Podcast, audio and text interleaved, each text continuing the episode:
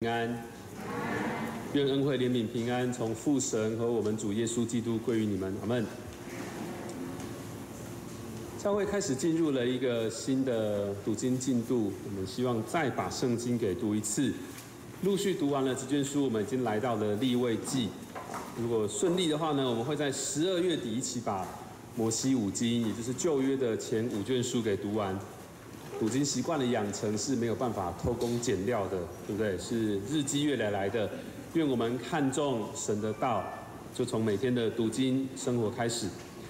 今天的信息经文在立位记第十九章，也是这个礼拜四的读经进度，请我们一起翻开圣经，立位记第十九章，在和合本圣经的一百四十五页。如果你拿的是比较大本的双排版圣经，在一百七十二页。待会我们先念一二节，然后我们要跳到第九节，读九到十八。投影片上面也有经文，我们可以看圣经，也可以看投影片。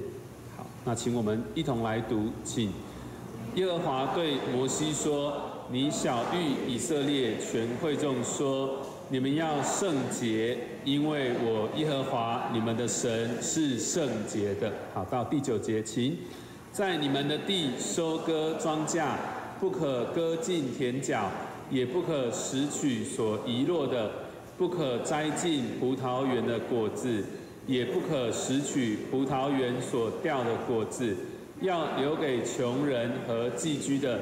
我是耶和华你们的神。你们不可偷盗，不可欺骗，也不可彼此说谎，不可指着我的名起假誓，亵渎你神的名。我是耶和华。不可欺压你的邻舍，也不可抢夺他的物。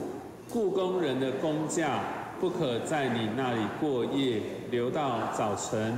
不可咒骂聋子，也不可把绊脚石放在瞎子面前。只要敬畏你的神，我是耶和华。你们施行审判，不可行不义，不可偏护穷人，也不可重判有势力的人。只要按着公义审判你的邻舍，不可在民中往来搬弄是非，也不可与邻舍为敌，置之于死。我是耶和华。不可心里恨你的弟兄，总要指责你的邻舍，免得因他担罪。不可报仇，也不可埋怨你本国的子民，却要爱人如己。我是耶和华。好，我们读到这里。好，我们读到这。那利未记第十九章是犹太人非常重视的一段经文啊，因为里面有重要的诫命。特别也涵刮了我们所熟悉的十诫，分散在不同处的经文。所以今天大家回去呢，可以找找看这十条戒分布在十九章里面的哪几节经文。不知道刚才读完经文之后，你有什么想法？或许因为现在是讲道的时间，不是你自己读心灵修的时间，所以你不太需要主动的开始去想经文要对我说什么呢？因为你知道现在是讲员或者是神要对你啊说什么，但如果今天是在你自己的读经生活，你看到这段经文，你觉得这个经文到底在讲什么？经文的目的是什么呢？在今天的信息，我要谈两种错误的读经观，是哪两种呢？待会再告诉你。现在我们先再一次从头来看一下。这几节经文的内容，我要请弟兄再和我读一次一到二节。请耶和华对摩西说：“你小谕以色列全会众说，你们要圣洁，因为我耶和华你们的神是圣洁的。”今天的信息重心虽然我们会放在九到十八节，但我也特别请大家读一到二节。因为一到二节就是神对摩西说这整段话的开头，很明显的也是神要说这段话的原因。因为神是圣洁的，他要这个圣洁国度里面的子民行事为人彼此相待，也要是圣洁的，这是神的命令。接下来的九到十八节这十节呢，我们可以两两一组的分成五段，在这每一组经文的后面，每两节的后面，我们都可以很明显、很重复的看到有刻意的断句，就是刚才我们在读经的时候用蓝色特别标出来的“我是耶和华”或是“我是耶和华你们的神”。那么我们一组一组来看这五组的命令，分别是在说些什么？要请姐妹和我一起来读九到十节，请在你们的地收割庄稼，不可割尽田角，也不可拾取所遗落的；不可摘尽葡萄园的果子，也不可拾取葡萄园所掉的果子，要留给穷人和寄居的。我是耶和华你们的神。啊，为什么收取庄稼的时候不可以全部打包带走？为什么摘葡萄的时候不可以全部摘完，掉地上呢也不可以把它捡回来？因为神要这些地主留下他们收割时候所遗留的农作物，让穷人、让这些寄居的外邦人、让孤儿寡妇可以去拾取，好过他们的生活。意思是这个律法要求我们不可以去忽略生活当中有困难的人，要看重他们的生活需要。那么，如果这个命令被违背，表示什么呢？也就是说，那些不该被拾取完的农作物，明明是神说要给另外一群人的，但是那些人却得不到。神说，有些东西呢是神要透过你来赐给别人的。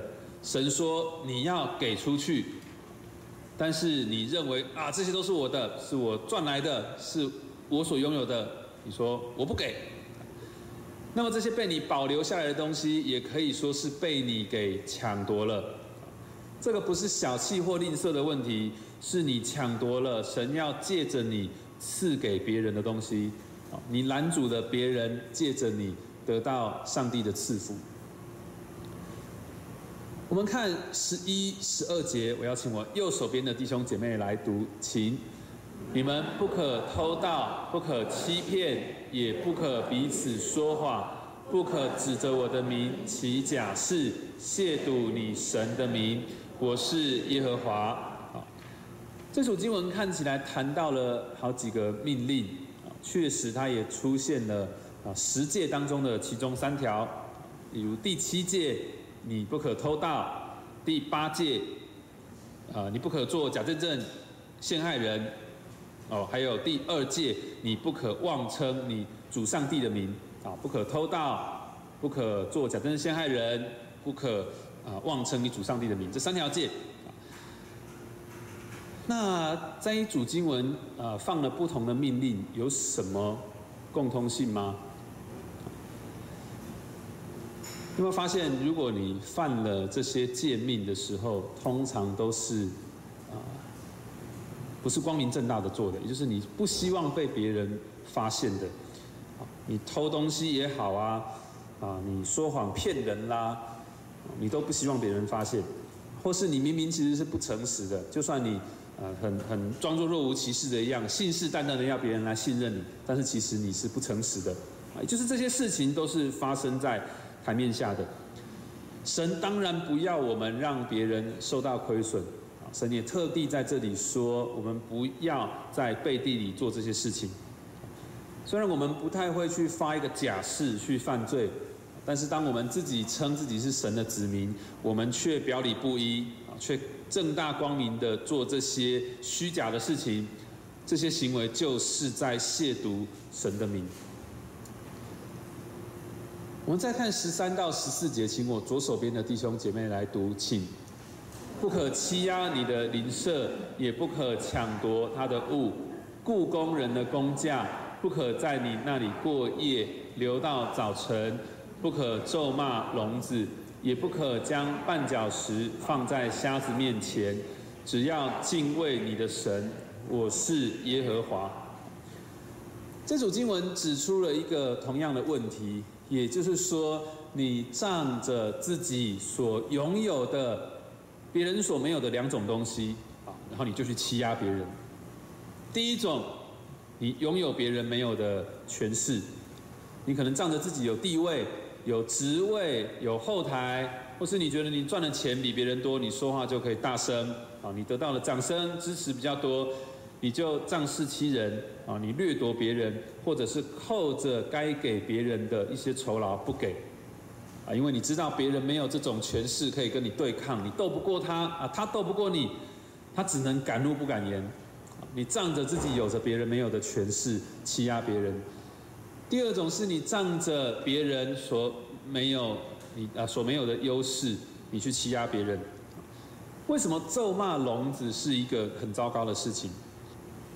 如果今天有人当众骂你，你可以听到，你就可以反驳他，对不对？或是你可以平心静气的听听完，虽然你里面那个火的要命，那你还可以跟他澄清说：“我不是你讲的这样。”但是一个聋子，他不像你可以听得到啊，他你。一个聋子被骂是没有办法反驳的，那你是不是仗着自己比别人还要有一个优越性，你就欺负别人？把绊脚石放在瞎子面前会发生什么事情？他会跳得过去吗？你你有你有很好的视力、功能正常的眼睛，你都容易会跌倒，对不对？你把绊脚石放在瞎子面前，他没有办法看到，他会跌倒。弟兄姐妹，你是不是仗着你比别人看得还要清楚，然后你去欺负别人？这些命令指责我们不应该仗着别人所没有的东西，然后我们去造成别人的损害。那么我们再来看十五、十六节，我要请弟兄来读，请你们施行审判，不可行不义，不可偏顾穷人，也不可重看有势力的人，只要按着公义审判你的邻舍，不可在民中往来搬弄是非。也不可与邻舍为敌，置之于死。我是耶和华。在这组经文当中谈到审判还有公义，因为当代是有着审判官，也有长老去排解弟兄姐妹的这些纷争啊，排解百姓的纷争。第十五节特别就说到施行审判必须要完全的公义啊，你不能因为他是穷人，他做错事了，你就可怜他偏袒他。你也不能不能因为他有权有钱有势力，你就向他靠拢。审判的根本的原则就是要完全的啊是非分明。所以你当然不能在人民当中搬弄是非啊混淆视听，让别人接受了错误的讯息，然后还认为你的审判是公义的，其实是不公义的。在倒数第二行说到，不可与邻舍为敌，置之于死。这句话的原文的意思就是，你站在那里，而导致你的邻舍因此流血，他的生命受到亏损。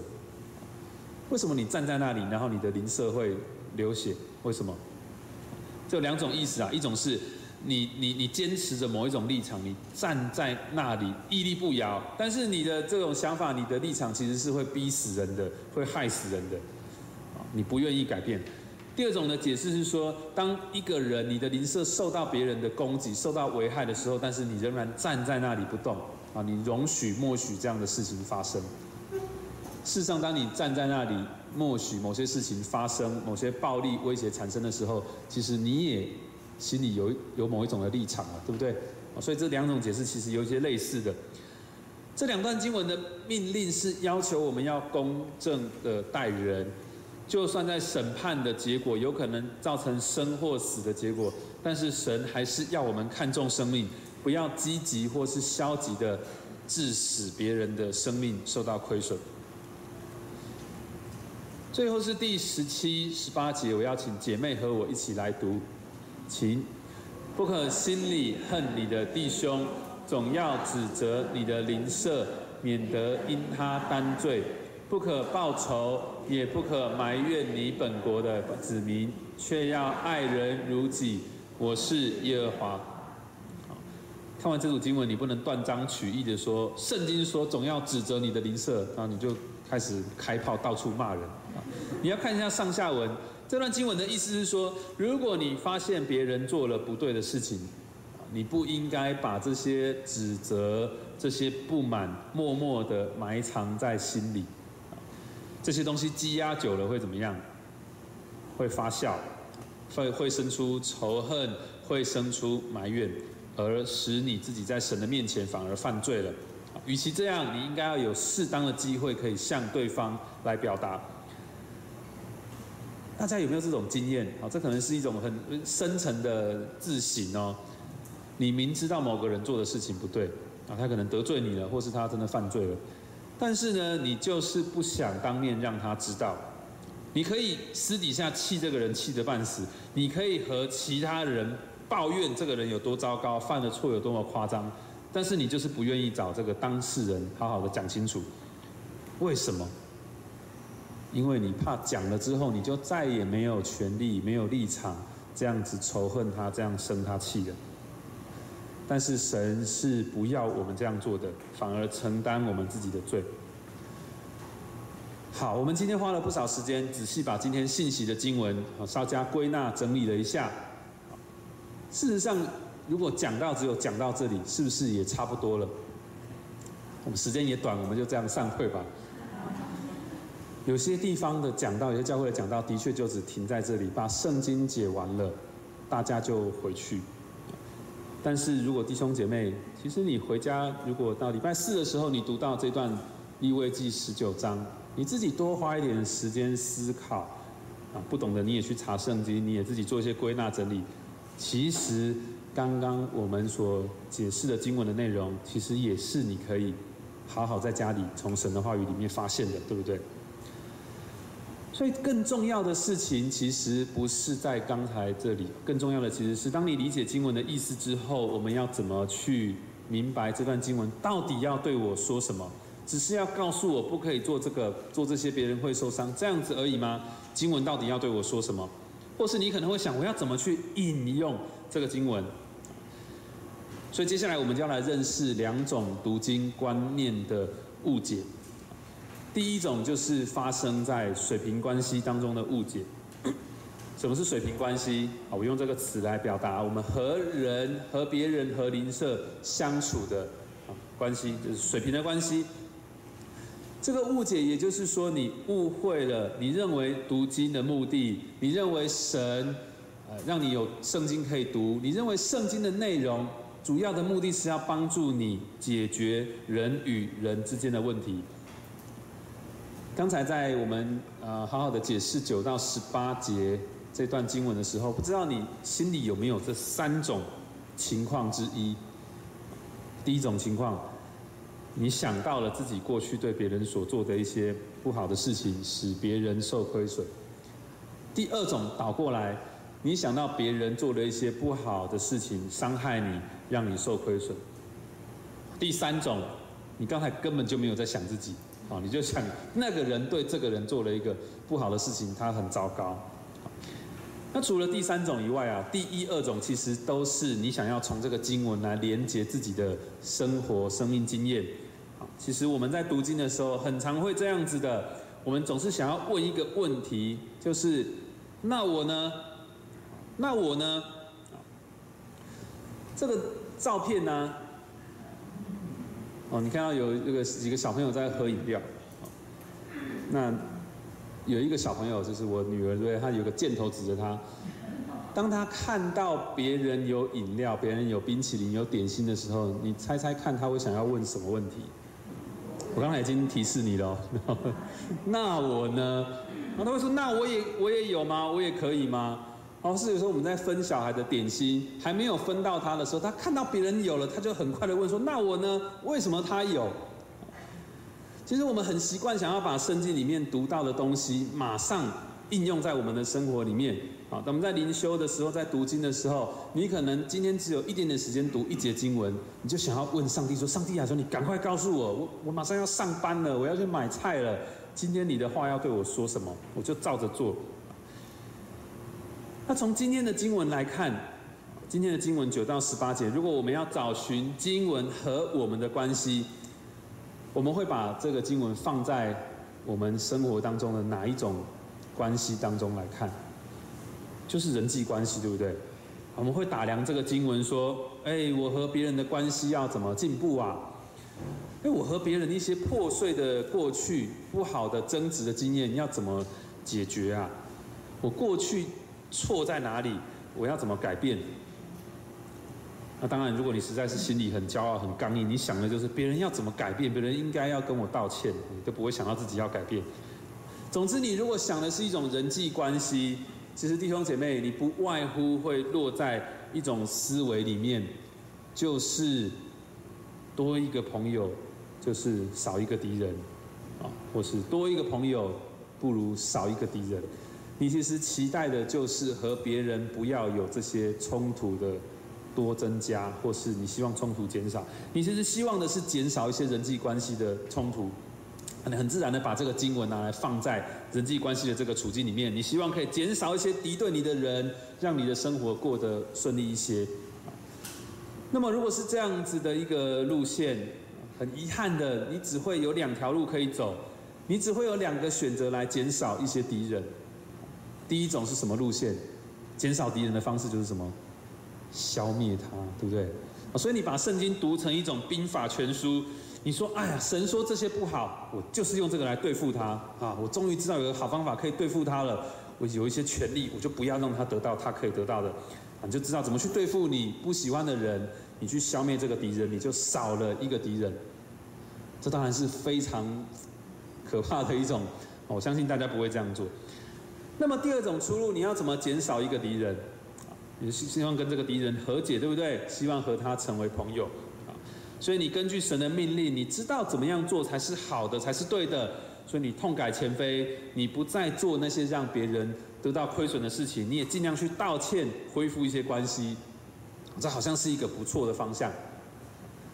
但是呢，我必须要这样说：如果你认为这就是圣经的功用，你认为圣经或是基督信仰就是要帮助你改善现在的生活，帮助你修复人和人的关系，甚至我说的广泛一点，你认为圣经或是这个信仰要帮助你有一个不一样的人生、卓越的人生、登峰造极的人生，那么这种理解绝对是错误的。我把这种错误就称之为是在水平关系里面的误解。圣经的目的不是要告诉你怎么在这个水平的关系，在人与人的关系当中越来越好，越来越没有冲突，甚至成为人生或是人际关系的胜利组，不是的。其实你可以想想看哦，如果圣经里面的话语目的就是要劝人为善，要你痛改前非，那么你手上拿的这本黑色的书，它可以不要叫做圣经了，对不对？它可以叫做《论语》，它可以叫做《孟子》，耶稣基督也不需要为这些事情上十字架。圣经当中有很多这些律法、命令、要求、规条，要我们做这个，要我们不做那个。我们如果看见这些内容的时候，只有思考水平方向的事情，那是不对的。那么，当你思考到的不只是水平的事情，你其实也想到，这也是一种垂直的事情，这也是你和神的关系之间的事情。哦，那就是一个不一样的突破了。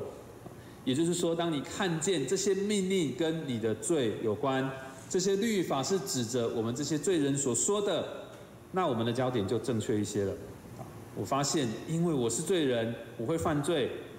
我们发现我们在神面前有罪人的这个身份。我们有正确的认识，好，那是很棒的。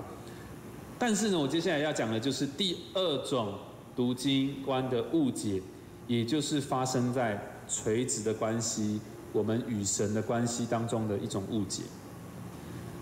这个垂直的关系和水平的关系是不一样的，指的是我们和神的关系。这种误解是什么样的误解呢？一样有两种。第一种是，当我们读到这些律法的时候，我们其实觉得自己做的还不错，我们没有觉得这样子伤害人，或我们觉得谁不会犯这些罪嘛？我犯的还算是小的了，所以你就草草的悔改，随便祷告一下，你不觉得这些罪有破坏你和神的关系？你其实觉得这些都是小错小罪。有比你更该反省、更该悔改的人，你就开始想到那些对你不好的人。这些其实不是你需要注意的问题啊！你觉得这些律法没有在定你的罪，所以这样的误解这个问题在于弟兄姐妹，你可能对你你对经文还有你的生活的这种呃连结性的敏敏锐度是非常非常低的，你也对自己的罪的敏锐度是非常非常低的，所以甚至你有偏向一种非律法主义的可能，就是你觉得我必须要律法吧，或是这些律法不是在谈论我的问题吧，我没有这么糟糕吧，我就算有一点糟糕，那也没有办法嘛，谁不是这样？这是第一种误解。第二种误解是，你真的从律法当中看见自己错了，自己是罪人，所以你不仅从水平的关系，你从人的互动当中也感受到很自责、很愧疚。你也在垂直的关系当中，你感受到这样的罪真是阻隔你和神的关系，因为你做了神不喜欢的事情，神讨厌你，所以你就决定你以后要好好的改变，你才可以讨他的喜欢。你对律法就更加的敏感，你做的不好的时候，你就比较担心、比较自责；你做的好的时候，你就比较安心，你就比较觉得神喜悦你的进步。慢慢的呢，你也把这种敏锐度放到你对别人的观察上，你觉得别人也应该要像你一样遵守这些律法。做不好的时候，你就要提醒他、指责他，因为他不守神的律法；做得好的时候，你才觉得这是一个好人。这其实就是律法主义。你战战兢兢的把神当做一个公正的审判官，是看你做的好或不好，来喜不喜欢你，悦不悦纳你，祝不祝福你。也就是说，你认为可以靠自己的好的表现、好的行为来减少神对你的敌意。所以，其实这种误解里面，还是回到了那个老问题：你其实还是希望做些什么事情来减少。一个敌人，所以在垂直关系当中的这两种误解，它让你和神的关系看起来是好的，但是却却是充满着危机的。那么读经的目的，如果不是这些，到底是什么呢？圣经如果不是要我们去问说，那我呢？那我呢？那我该做些什么呢？那我要怎么在水平和垂直、水平和垂直的关系当中少一个敌人呢？如果不是这些，那神的话语到底要对我说什么？神到底要借由圣经对我说什么？第四段我要谈的是在敌人面前的筵席。在今天的信息里面，我们在利未记十九章，铺陈了很久。现在我要请大家看到另外一处的经文，去找到答案。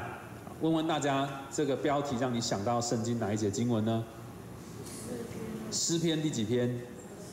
二十三篇第几节？好，第五节，这个答出来也太厉害了。好，我们一起念这段经文，请。在我敌人面前，你为我摆设筵席。我们再念一次，请。在我敌人面前，你为我摆设筵席。如果我们很在意、很担心，我们希望圣经的目的是帮我们减少一个敌人，让我们过得更好。那么要讨论敌人这个议题的话，我们从另外一个地方来看一看圣经怎么写。诗篇二十三篇五节其实让我们觉得很平安，好，或是说诗篇二十三篇的内容让我们很平安，因为我们看见神是以一个牧者、牧羊人的分呃形象出现在这里。我们看见第五节说到，有一位神在我们的敌人面前为我们摆设了筵席。一个筵席是怎么样的画面？给人什么样的感觉？又要赐给人什么呢？昨天有些弟兄姐妹去参与了啊，穆恩还有小韩的喜宴。一个喜宴，一个宴席是怎么样的？一个宴席是快乐的还是悲伤的？美食当前是令人放松还是令人紧张的？有神当我们这个宴席的主人，我们这些受邀而来的宾客，这是为我们而举办的宴席，我们的心情是觉得被珍惜、被疼爱的，还是被孤立、被抛弃的呢？第五节说，纵使我们有这些不同的敌人，啊，我们有一些共同的敌人，我们有一些自己才了解的敌人，我们的神要为我们摆设筵席。所以我们在默想这节经文的时候，这是诗歌体这个经文的文体的好处。我们可以把我们自己认为的敌人，我们所感受到的敌人填空在这个经文的敌人里面。我们可以填空的这些敌人都是这个宴席要为你摆设来对付的，你不用怕。所以看了这节经文，我们看到一种对待敌人的啊观察，不再是我们自己要去对付。我们看见在水平当中、水平关系当中所遇到的问题，也是神要陪伴我们去预备的。有一位神为我们预备了宴席，让呃为我们所做的一个事情，让我们可以去面对这些敌对我们的人。福音就是神为我们所做的事情，对不对？这个你指的是神为我们。摆设的宴席，这是何等的福音！那么，当我们看待水平的关系的时候，不是在用劝人为善、知错能改这种眼光，而是因着从垂直的关系看到神为我们所做的，我们再来去看这些水平的关系的时候，我们会发现这是一个不一样的眼光。先有垂直，再有水平，好像在教数学，对不对？在这种从福音出发的角度，先看见我们和神的关系的改变的角度，让我们知道我们在水平关系和人的关系之所以可以不一样，是因为我们和神的关系先不一样。好，你也许觉得今天你找到了一个很安慰的经文啊，在我敌人面前，你为我摆设宴席，你也觉得今天的讲道你没有白听了。也许你刚刚太早起床打瞌睡了，你前面没有听到，你也觉得没有关系，反正你抓住了最重要的一句话。但是还不止这样哦，我要问一个很认真、很认真的问题。呃，我先给大家这个十秒钟想一下哦。我们刚刚说诗歌体的好处就是你可以把你自己的。敌人，你感受到的一些威胁放进这个经文里面，对不对？好，那我给大家十秒钟哦，你想一下你的敌人有谁？给你十秒钟想一下。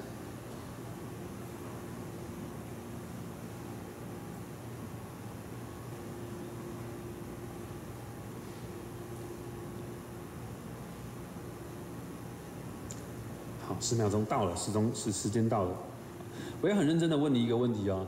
在你刚才想的十秒钟里面，你有没有少把谁列进你的清单？你可能还列不完，是不是？很多是你的敌人。时间不多啊，但是我想你有可能把少把一个敌人列入你的清单是谁？是上帝哦。路德怎么解释诗篇二十三篇五节？路德说：“在我面前，你为我摆设好了桌子，摆设好宴席。”对抗我所有的痛苦、苦恼、折磨，路德用一个非常特别的德文字，叫做 “unfacton” 来表达这种攻击还有威胁。路德继续说，而这所有的痛苦啊，就是这个宴席要对抗的所有的痛苦当中，也包含最大最大的痛苦，就是罪人总是惧怕神的愤怒，永远不能歇息。没有任何痛苦比神对罪人的愤怒还要来得更大了，弟兄姐妹，你刚才在十秒钟短短的十秒钟，或是你人生截至目前为止，你有好多的敌人哦，你把这些敌人放进诗篇二十三篇五节里面都成立，你都觉得安慰，神为你摆设宴席要对付这些敌人。但是弟兄姐妹，你如果漏列了一个敌人是上帝，那你该想想看这件事情是多么可怕的事情。我们今天读了立位记十九章一到二节，你记得这位上帝是什么样的上帝吗？他是一位好好先生吗？他是一个接纳罪人的先生吗？不是。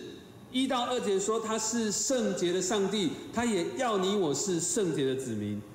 弟兄姐妹，圣洁的上帝可以接纳你我这些不圣洁的人吗？我们这些不圣洁的人可以进到这个圣洁的国度吗？我们是与他为敌的。如果你敢说你自己是圣洁的，那连魔鬼都要问你：你真的是圣洁的吗？你真的爱上帝吗？弟兄姊妹，你想想看，一个可以为你预备宴席来对抗所有敌人的神，如果连这位大有能力的神都成为了你的仇敌，你的人生有盼望吗？谁还能救你啊？但是弟兄姐妹，我们再看一下这段经文。他说：“在我敌人面前，你为我摆设筵席。”弟兄姐妹，能够救你的，能够让你在神这个敌人面前，这个敌神的愤怒面前，能够坦然无忧的，还是什么？还是神所为你预备的宴席。也就是说，这顿宴席要面让帮助你面对所有的敌人，也包含神自己。神为你预备的一个宴席，不只是面对除了他以外的其他的敌人，也包含他自己的愤怒。神自己预备的宴席，要救你脱离他自己的愤怒。是什么宴席这么好，可以平息神的愤怒？这终极的宴席，可以止息上帝愤怒的宴席是什么？是你上个礼拜领受过的圣餐，对不对？是耶稣基督亲自为你舍了他的身体，流出了宝血。是耶稣基督亲自为你预备了这个宴席。耶稣基督也成为这个宴席的主人，说：“你们来，来吃，来喝，在这里，我要赦免你的罪。”弟兄姐妹，当你还在担心你生命水平关系当中大大小小的敌人，你还在水平的关系当中思索你和人的关系不和睦，你渴望从圣经里面找到一些教导来帮助你去对抗、帮助你去与人和好的时候，当你还在垂直的关系里面，你想要去赚取好的功德，能够得到神的赦免，能够得到神给你的好宝宝的贴纸，耶稣基督叫你停，赶快看向十字架。在那里，你可以看到，这是耶稣基督为你预备的宴席。神再也不是我们的敌人，我们也不再惧怕神曾经是我们的敌人。在我敌人面前，你为我摆设筵席。经历的一一一番的波涛汹涌，我们可以安息在这个经文里面，看见当我们在读圣经的目的，如果我们迷失在。水平的关系当中，或是迷失在垂直的关系当中，我们看错地方的时候，那是多么的可惜。在我敌人面前，你为我摆设筵席。圣经中的这些律法和命令，确实要显出我们的罪，显出我们在这个恩典之外是多么的饥肠辘辘。好，我们渴望得着喂养，渴望得着安慰，还有赦免。但是圣经总是指向。耶稣基督的救赎，我们要越过这些水平关系当中的误解，要去看见圣经总是要告诉我们基督是谁。我们我们可以在基督为我们所预备的这个宴席里面饱餐一顿，然后重新得力，知道我们在神的面前是坦然无忧的。今天我们花了不少时间在解释利未记第十九章的经文。其实确实这是必要的，我们需要好好的仔细来看神，透过他的命令，期望我们的人生是什么样的，也看见我们自己的软弱。啊，通常我们自己不会仔细看这些律法，我们会很快的跳过，看到这些我们会启动自己的防卫机转，啊，觉得我不要看那个在威胁我。但是我们仔细研读这些是必要的。那么我们也从两个地方来看，我们对圣经会有的。误解，或说我们期待圣经怎么样帮助我们的生命？圣经不只是关乎我们水平层面的这种关系，不只是要帮助我们去面对人与人之间的事情，不只是要让我们在这个世界有好的生活。在垂直的关系层面来说，神也不要我们依靠自己的好行为去讨他的欢心。其实这也是把神当做我们的敌人。我们其实还是想要少一个敌人，想要做些事情去得到啊弥补他对我们的啊观感。圣经是关于什么呢？圣经是关于耶稣基督的，是关于耶稣基督为我们所做的一切，关于耶稣基督如何在永生神的愤怒之前成为了我们的宴席，一切都是指向耶稣基督。也唯有这样子正确的理解圣经，我们才能感受到这份福音的甜美，还有十字架的救赎是多么的必要，是我们信仰里面所不可缺乏的。弟兄姐妹，愿说话创造万物的上帝，透过他在圣经里写下的话语，也透过在我们心中低语的圣灵的工作，透过成肉身的道耶稣基督，使弟兄姐妹时常饱尝福音的甜美。神所赐出人意外的平安，必在基督耶稣里保守你们的心怀意念。阿门。